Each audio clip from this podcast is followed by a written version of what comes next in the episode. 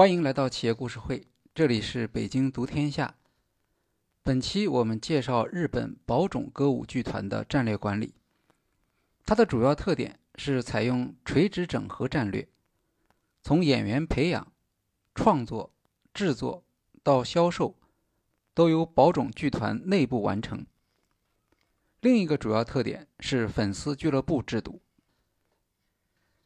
宝冢歌舞剧团也称宝冢歌剧团，一般简称为宝冢剧团。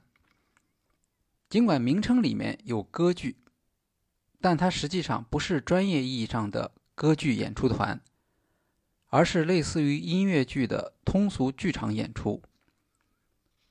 宝冢剧团隶属日本阪急电铁公司，至今已经有一百多年的历史。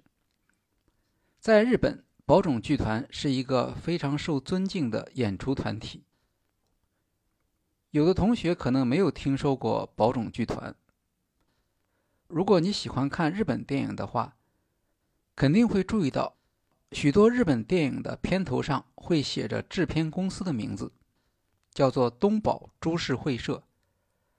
大导演成濑四喜男、黑泽明都是东宝影业的。而这个东宝株式会社，其实就是东京宝冢的意思。历史上是先有宝冢剧团和宝冢大剧院，后来才有的东宝电影公司。宝冢剧团出了许多明星，早期的电影明星有八千草薰、有马道子、天海佑希、黑木瞳、谭丽。这些都是我们在日本电影、电视剧中经常看到的明星。著名歌唱演员香颂女王月露吹雪也出身于宝冢剧团。今天有很多艺术团体主要依靠赞助生存，宝冢剧团不是这样的。它是一家商业化的演出团体。宝冢剧团的经营业绩列入日本阪急电铁财务报告。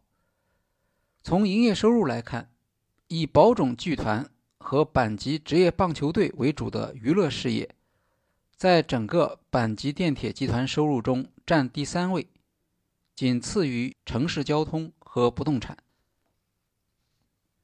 宝冢剧团的演出风格是欧洲化的歌舞表演，以浪漫的爱情故事和华丽的场景而著称，每年演出场次多达一千五百场。它的一项标志性特色是演员完全由未婚女性组成，舞台上的男性角色也是由女性演员来扮演。宝冢剧团目前大约有四百名演员，共分为五个组别：花组、月组、学组、星组和咒组，每组约七十人。其中的核心成员则是每组的首席男演员。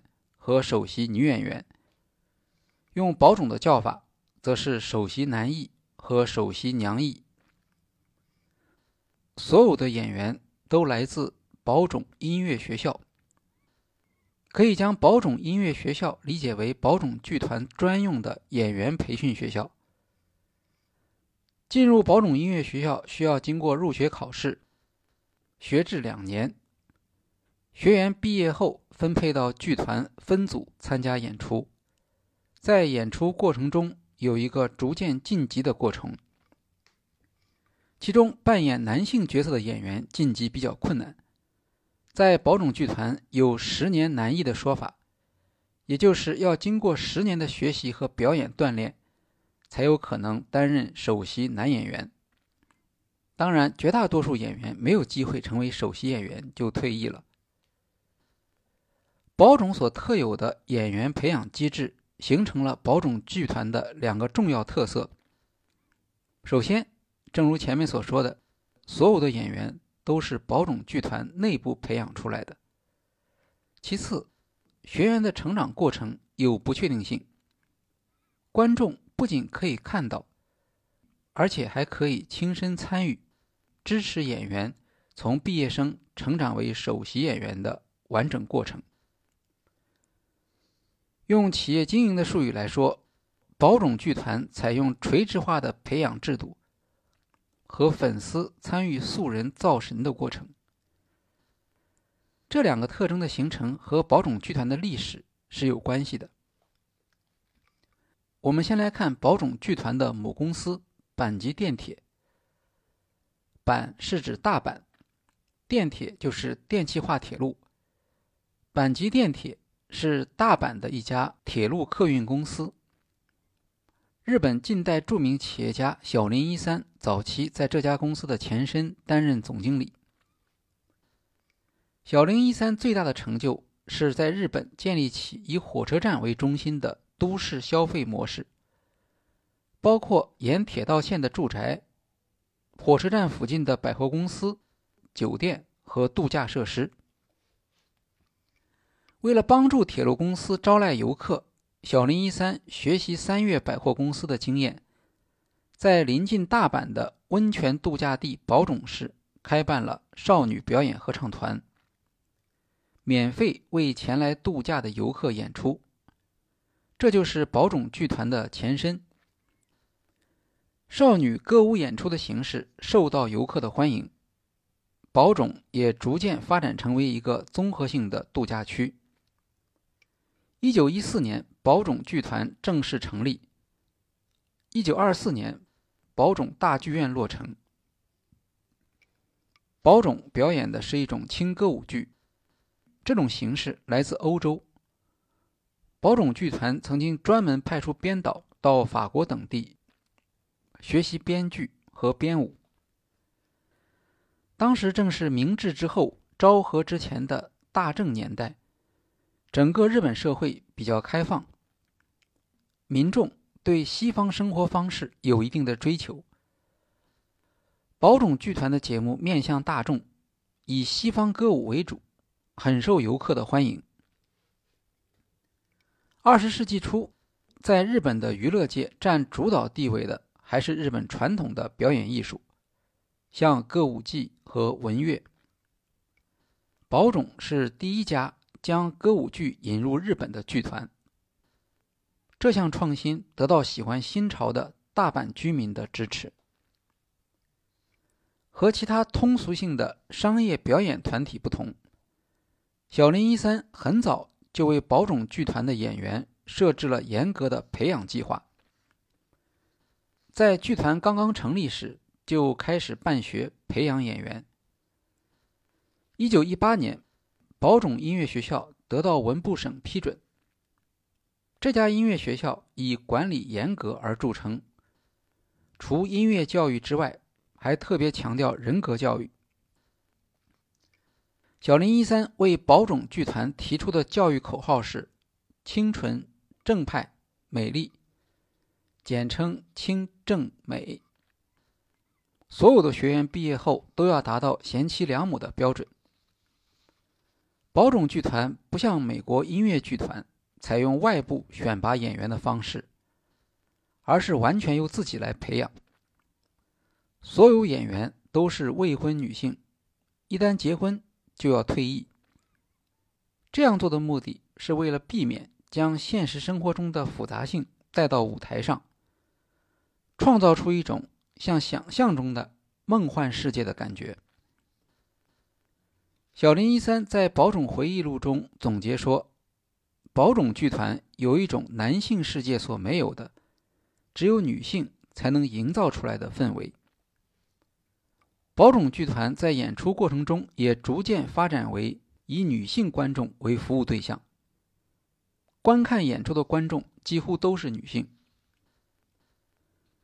由于宝冢音乐学校在教学中对女性教养的强调，加上宝冢毕业生仪态出众，表现出良好的纪律性和韧性，使得他们在婚姻市场上受到追捧。宝冢音乐学校。一度甚至被称为“新娘学校”，而实际上，宝冢音乐学校的学生在学习中并没有家政课程。二战结束之后，宝冢剧团注意到日本社会对少女漫画的喜爱。根据漫画创作的剧作《凡尔赛玫瑰》大获成功，两年时间里观众高达一百四十万。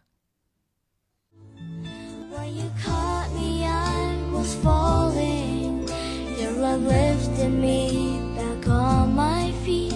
It was like you heard my.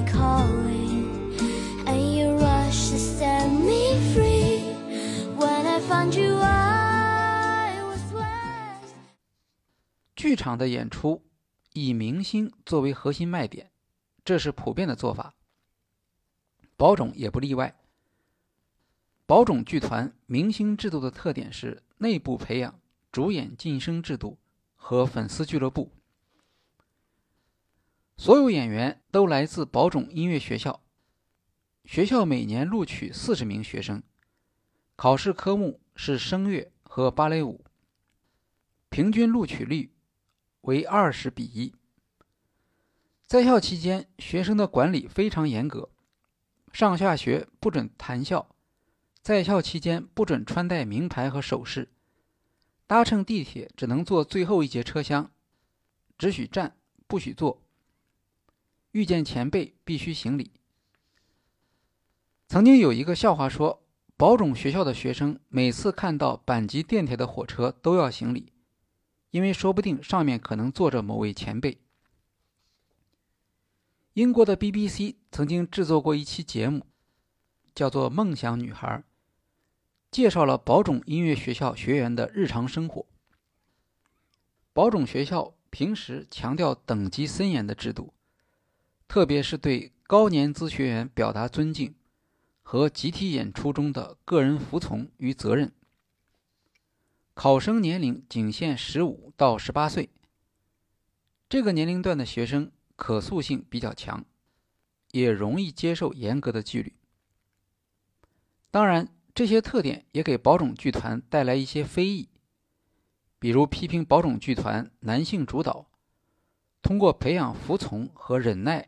对女性构成压迫和榨取，但另一方面，这样的培养制度从一开始就保证了宝冢的学员和宝冢剧团演员的市场识别度，成为宝冢剧团品牌的价值来源之一。宝冢剧团从一开始就不是纯粹的艺术团体，而是面向大众服务的、提供健康愉快表演的团体。因此，它的入学标准和艺术院校不同，不单纯考察学生的技术能力，而更加关注学生是否符合剧团演出的需要。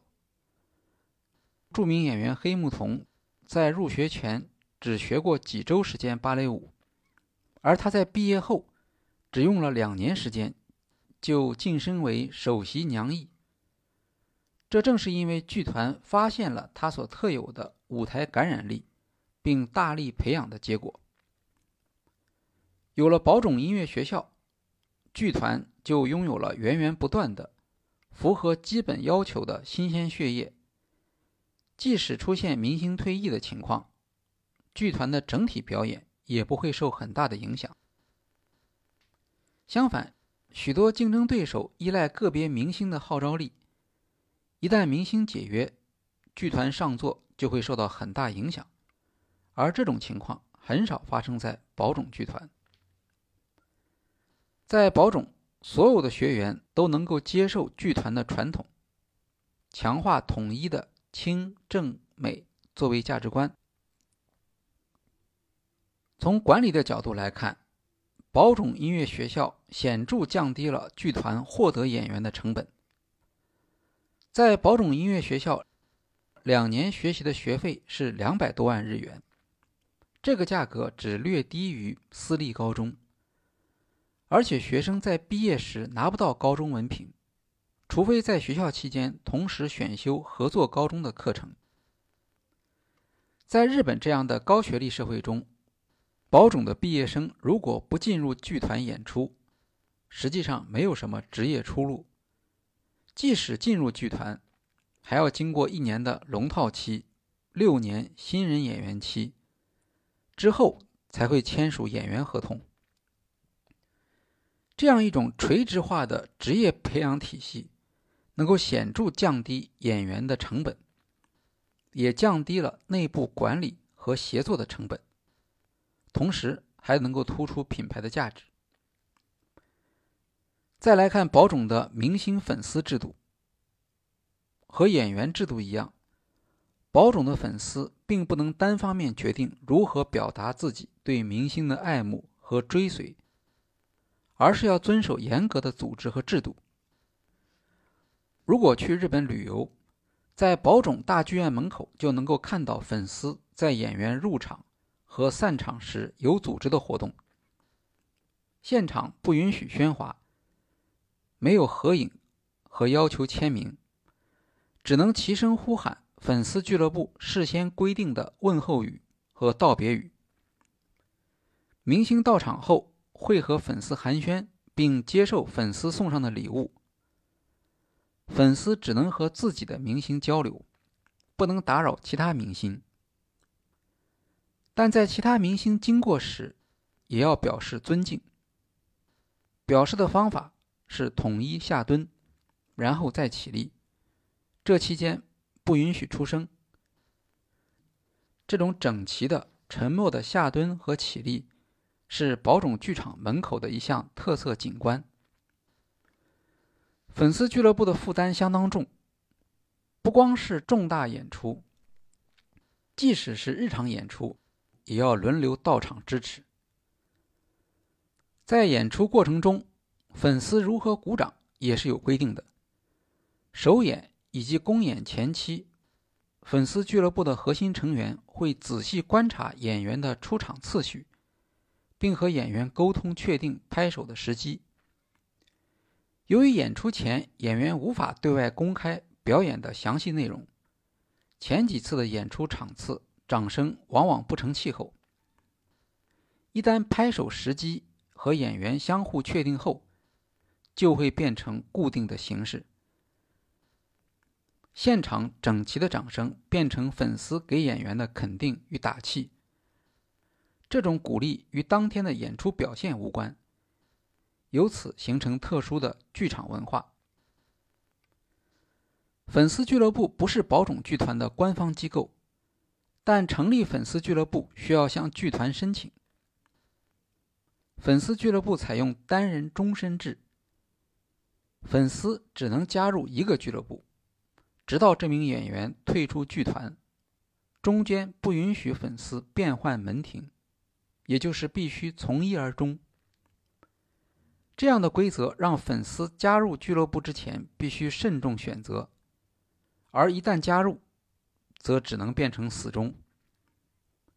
粉丝俱乐部内部有等级制度，根据加入的时间、参加活动的次数和贡献等划分等级。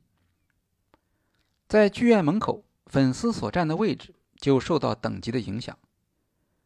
平时可能差别不大。但在重大场合就会感受到，比如曾经某位男艺演员退役时，剧场外有六千位粉丝等待告别，这时候站位就有关系了。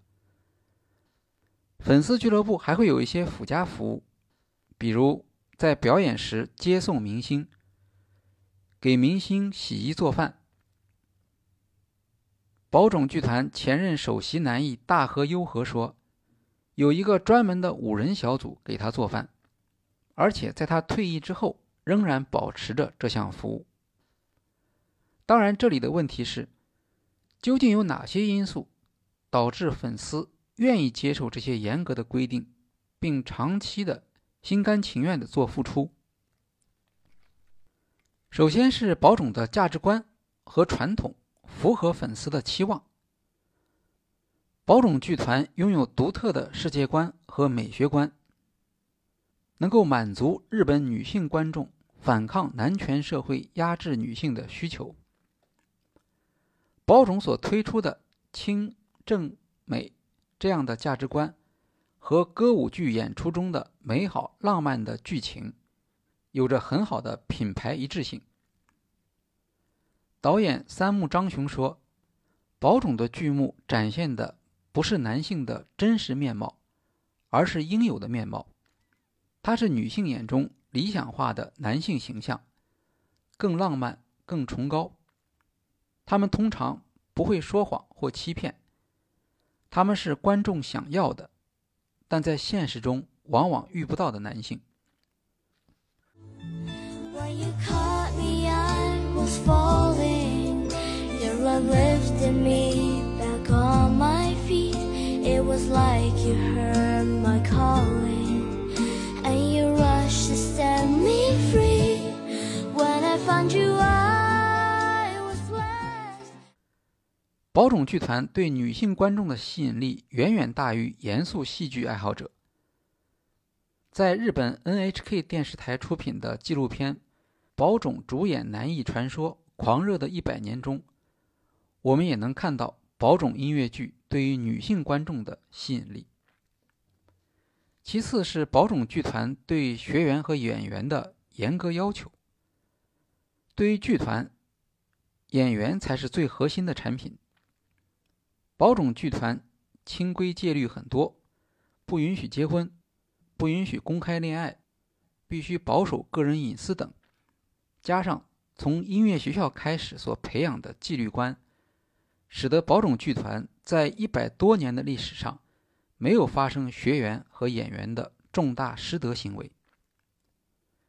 要让演员做到长期的自我约束，并不容易。比如男艺演员。为了保持男性特征，在舞台之下也不能背叛自己的粉丝。在生活当中，他们仍然需要保持男性装束，蓄短发、高姿阔步，不能穿裙装。上装必须覆盖住肩颈，不能显露女性的柔和。这样的行为表现和传统，让粉丝能够有安全感。不必担心由于明星绯闻等导致的道德和形象上的风险。其次是宝冢所特有的素人养成制度，粉丝可以陪伴明星共同成长。在宝冢剧团，演员通常需要经过长时间的演出才能成为首席演员。在此过程中，他们要学习掌握宝冢的美学观和塑造。特有的舞台上的华丽形象，对于粉丝，守护偶像的成长是一种强大的激励，而粉丝则通过在此过程中所创造的价值，实现的自我认同，从自己的社会身份中得到解放。粉丝们坐在第一排，仍然会戴上望远镜，以求观察偶像的一举一动，并将演出效果。传达出去。作为粉丝，他们的乐趣之一是发现演员在表演上的每一次进步，鼓励演员发展出更有影响力的舞台形象。在宝冢剧团，从毕业生成长为首席演员要经过九个步骤，在此过程中，粉丝们会关注偶像的每一步成长。寻找演员突破自己能力的某一瞬间，通常这是一种带有偶然性的成长突变。由于演员在开始时处于未完成状态，演员成长的过程本身就创造出美感。在保种演员成长过。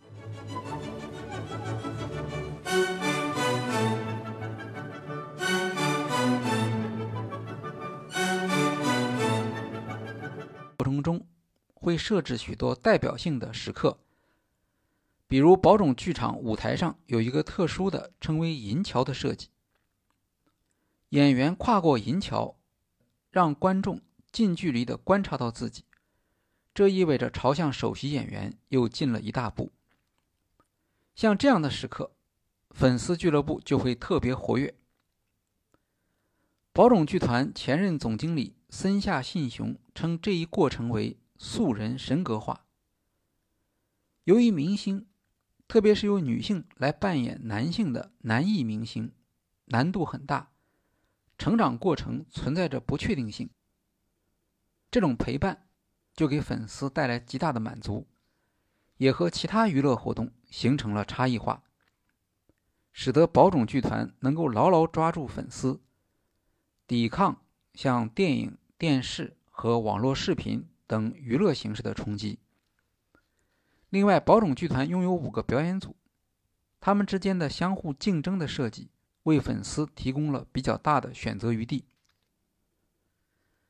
当然，对于宝冢剧团，粉丝俱乐部最重要的价值是票房保证。宝冢剧团的演出分为假日场和平日场。假日场包括周末，以包场演出为主，收入稳定，但票价低，利润也低。主要依靠观众在观剧时购买周边产品来提高利润。平日场则是散客场，利润比较高。宝冢的戏票在网上提前预售，其中多数由各个粉丝俱乐部集体承包。剧场也会将好的座位优先留给粉丝俱乐部，粉丝不可以自己随便买票看戏。而要由专门处理俱乐部事务的干事负责登记、购买。万一演出上座率不佳，俱乐部就会动员粉丝购票支持。在大阪宝冢大剧场首演之后，粉丝还要跟随剧团前往东京宝冢剧场支援明星的演出。就这样，学校、剧团、明星、粉丝。他们构成了一个封闭的系统。在此之外，宝冢还进一步将整个剧团的经营活动进行了垂直一体化。宝冢剧团前任总经理森下信雄在《宝冢剧团经营战略》一书中介绍说，宝冢剧团经营成功的原因主要是素人神格化，以及创作、制作、销售。垂直整合的经营系统，所有的剧团创作都是由宝冢歌剧团内部的编剧、导演、编舞来完成，演出版权也都属于剧团所有。在制作部分，包括道具、服装、灯光、音响，由宝冢舞台股份有限公司承担；演出部分，包括广告、票务、剧场经营等。由阪急电铁歌剧事业部负责，他们都从属于阪急电铁娱乐事业部。在创作部分，宝冢的目的是愉悦大众，而不是追求艺术成就。所有的剧本和演出设计都是以发挥演员，特别是明星的影响力为宗旨。经常有人批评宝冢作品编剧质量不高。这是因为剧本并不是宝冢演出的核心，首席难易才是。创作部分的目标是烘托或展现难易的美好形象，这就要求编剧对于演员的特长和缺点都有比较深入的研究，也是宝冢剧团在创作中采用垂直整合的原因之一。在制作部分。同样采用垂直整合，这是因为宝冢剧团的演出强调华丽，本身的成本就会非常高，而在制作过程中往往会有大量的修改调整。垂直化的制作管理不仅能够降低成本，还能够改进内部沟通效率，这关系到剧团演出的质量和顾客满意度。在此过程中。经验逐渐积累起来，成为成本控制和差异化优势的来源，支持宝冢实现它所特有的美学意识。在早期，由于宝冢的主要任务是通过演出扩大板级电铁的影响，吸引顾客乘坐火车，因此宝冢需要尽可能增加演出场次，这就对内部协调提出了很高的要求。垂直整合正好能够满足宝冢平衡制作成本和灵活性的需要。在销售部分，宝冢剧团实行售票主办权，也就是由剧团自己来承担票务。宝冢剧团的一大优势是拥有两家全国著名的剧场，位于大阪的宝冢大剧场和位于东京的东京宝冢剧场。垄断售票权的好处是可以获得更高的利润，例如不仅可以通过售票获得收入，还可以销售周边产品等获得收入。但这样做也意味着完全由剧团来承担演出的风险。宝冢剧团之所以敢于承担这样的风险，是因为众多的粉丝俱乐部的成员可以保证演出的票房。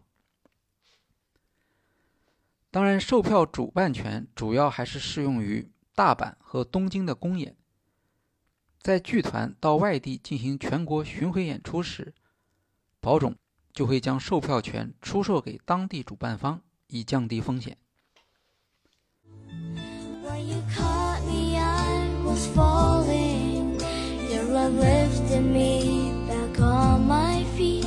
It was like you heard my calling, and you rushed to set me free. When I found you, I was blessed. 宝冢剧团经历一百多年的风风雨雨存活至今，这是一个了不起的成就。它并不是日本唯一完全由女性组成的表演团体。在日本，从大正年间到昭和初年，以少女歌剧为名的全女班表演团体曾经大量涌现。不过，其中大多数早已经消亡，后来只剩下宝冢歌剧团、大阪松竹歌剧团和东京松竹歌剧团，并称日本三大少女歌剧。这里的松竹就是日本电影制片公司松竹映画。东宝和松竹不仅在电影市场竞争，也在歌舞剧市场竞争。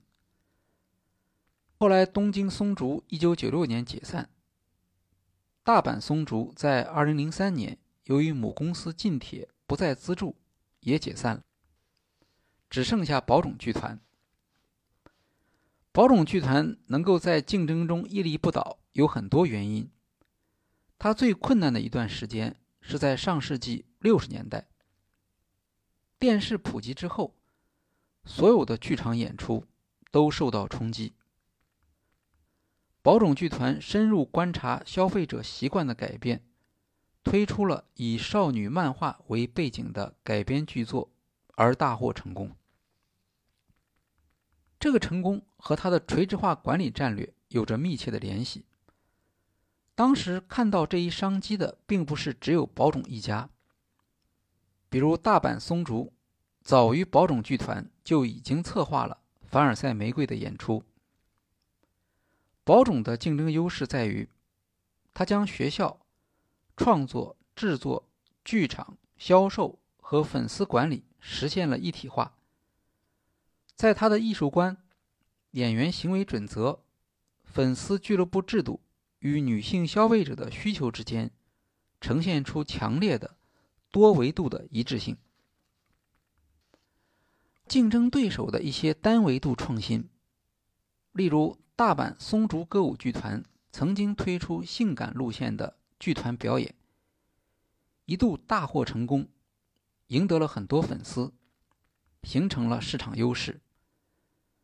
但大阪松竹歌舞剧团的这项创新和传统剧团的价值主张并不一致，大阪松竹也未能借此机会在剧团、明星和粉丝之间营造出一种新的。统一的价值认同，更没有能够实现宝冢剧团那样封闭的粉丝俱乐部制度。结果，凭借初期成功所建立的粉丝群体，在后来的演出中没有得到持续。